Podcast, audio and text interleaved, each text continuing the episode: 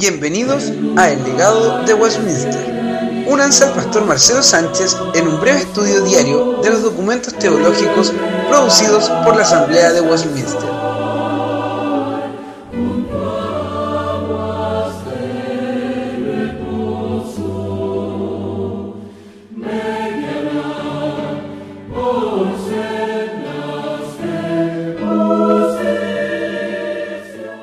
Hola hermanos, les doy la bienvenida al sexto episodio del podcast El legado de Westminster.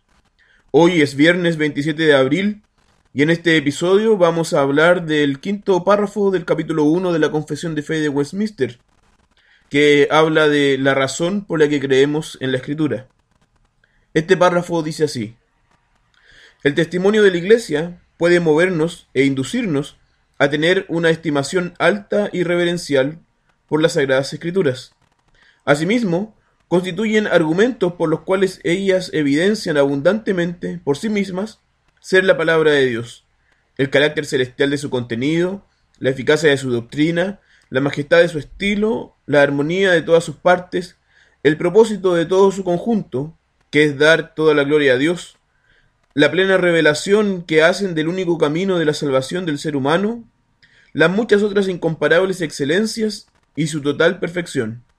Sin embargo, nuestra completa persuasión y seguridad de su infalible verdad y de su autoridad divina proviene del Espíritu Santo, que obra en nuestro interior, dando testimonio en nuestros corazones mediante la palabra y con la palabra. El párrafo 5 entonces responde a la pregunta ¿cuál es la razón por la que creemos que la Escritura tiene autoridad para ser nuestra regla de fe y vida? Anteriormente habíamos dicho que la autoridad por la que la Biblia debía ser creída y obedecida no dependía del testimonio de ningún hombre o iglesia. Pero el testimonio de la iglesia sí podría ayudarnos a estimar la escritura. Atención, el testimonio de la iglesia no nos hace creer en la verdad de la escritura, pero sí nos ayuda a estimar la escritura. William Whitaker, un teólogo que influyó mucho en la Asamblea de Westminster, antes de ella, escribió un libro llamado Una disputa sobre la Sagrada Escritura, respondiendo a algunas afirmaciones hechas por la Iglesia romana en el Concilio de Trento, un concilio que se realizó para rechazar la enseñanza de la Reforma. En este libro, él dice, con gusto recibimos el testimonio de la Iglesia y admitimos su autoridad, pero afirmamos que hay un testimonio muy diferente, más seguro, verdadero y augusto que el de la Iglesia. El testimonio de la iglesia, o sea, que ella siempre haya considerado la escritura como la palabra de Dios, nos dice mucho acerca de su origen divino. Pero al final, no es ese el testimonio que nos hace creer en ella. De hecho, no solo el testimonio de la iglesia puede hacernos reverenciar la palabra. La confesión nombra varias otras evidencias, ocho para ser específico. Evidencias que son características de la misma Biblia. Y estas características que aparecen en la confesión son, primero, el carácter celestial de su contenido, segundo, la eficacia de su doctrina, tercero, la majestad de su estilo, cuarto, la armonía de todas sus partes, quinto, el propósito de todo su conjunto, que es dar la gloria a Dios, sexto, la plena revelación que hacen del único camino de la salvación del ser humano. Séptimo, las muchas otras incomparables excelencias. Y octavo, su total perfección. Sin duda, otros libros que tienen origen humano no cumplen con todas estas características. Pero lo cierto es que, aunque todas estas evidencias son verdaderas, ninguna de ellas nos lleva a aceptar que la Biblia sea la palabra de Dios. El único testimonio eficaz para hacernos creer en la verdad, en el origen divino de la Escritura, es la acción del Espíritu Santo que da testimonio en el corazón del hombre. O sea, el Espíritu Santo actuando en el corazón del hombre es el único que puede dar un testimonio que realmente nos haga creer en la verdad y en el origen divino de la escritura. Esta ha sido la enseñanza reformada clásica. Juan Calvino, por ejemplo, en la institución dijo, aunque hayamos defendido la palabra de Dios de las detracciones y murmuraciones de los impíos, eso no quiere decir que por ello logremos imprimir en el corazón de los hombres una certidumbre tal cual lo exige la piedad.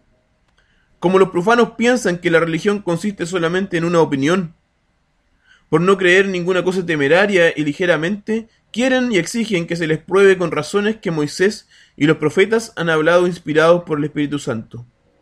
A lo cual respondo que el testimonio que da el Espíritu Santo es mucho más excelente que cualquier otra razón. Porque aunque Dios solo es testigo suficiente de sí mismo en su palabra, con todo a esta palabra nunca se le dará crédito en el corazón de los hombres mientras no sea sellada con el testimonio interior del Espíritu. Así que es menester que el mismo Espíritu que habló por boca de los profetas penetre dentro de nuestros corazones y los toque eficazmente para persuadirles de que los profetas de que los profetas han dicho fielmente lo que les era demandado por el Espíritu Santo. Esta conexión la expone muy bien el profeta Isaías, hablando así: El Espíritu mío que está en ti y las palabras que yo puse en tu boca y en la boca de tu posteridad nunca faltarán jamás. Hay personas buenas que viendo a los incrédulos y a los enemigos de Dios murmurar contra la palabra de Dios, sin ser por ello castigados, se afligen por no tener a mano una prueba clara y evidente para cerrarles la boca. Pero se engañan no considerando que el Espíritu Santo expresamente es llamado sello y arras para confirmar la fe de los piadosos, porque mientras que Él no ilumine nuestro espíritu, no hacemos más que titubear y vacilar. Él también dice, si queremos pues velar por las conciencias, a fin de que no sean de continuo llevadas de acá para allá, cargadas de dudas, y que no vacilen ni se estanquen y detengan en cualquier escrúpulo, es necesario que esta persuasión proceda de más arriba que de razones, juicios o conjeturas humanas, a saber, del testimonio secreto del Espíritu Santo. Esto lo dice en la institución en el libro 1, capítulo 7, párrafo 5. Ambas citas. Cuando el Espíritu Santo entonces nos persuade, nos persuade para que nosotros creemos en la Biblia, nos presenta infaliblemente la verdad y nos muestra que ella tiene autoría divina. El párrafo termina diciendo que el Espíritu nos da ese testimonio mediante y con la Escritura. El mismo espíritu que inspiró la escritura la usa para que nosotros podamos confiar en ella. El Espíritu Santo no convence sin usar la escritura, sino que convence por medio de ella. Esto es claro en la enseñanza de Pablo en Romanos 10, 14 al 17. ¿Cómo pues invocarán a aquel en el cual no han creído? ¿Y cómo creerán en aquel de quien no han oído? ¿Y cómo oirán sin haber quien les predique? ¿Y cómo predicarán si no fueren enviados? Como está escrito, cuán hermosos son los pies de los que anuncian la paz, de los que anuncian buenas nuevas. Mas no todos obedecieron al Evangelio, pues Isaías dice, Señor, ¿quién ha creído nuestro anuncio?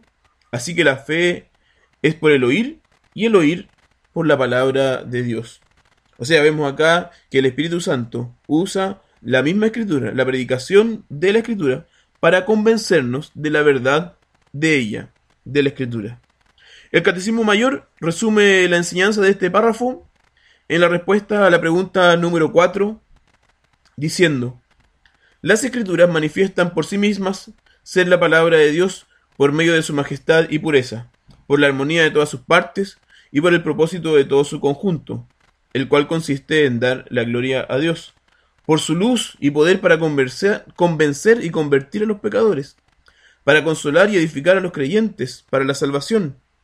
Pero el Espíritu de Dios, dando testimonio con y por medio de las Escrituras, en el corazón del hombre, es el único capaz de persuadirlo plenamente de que ellas son la verdadera palabra de Dios.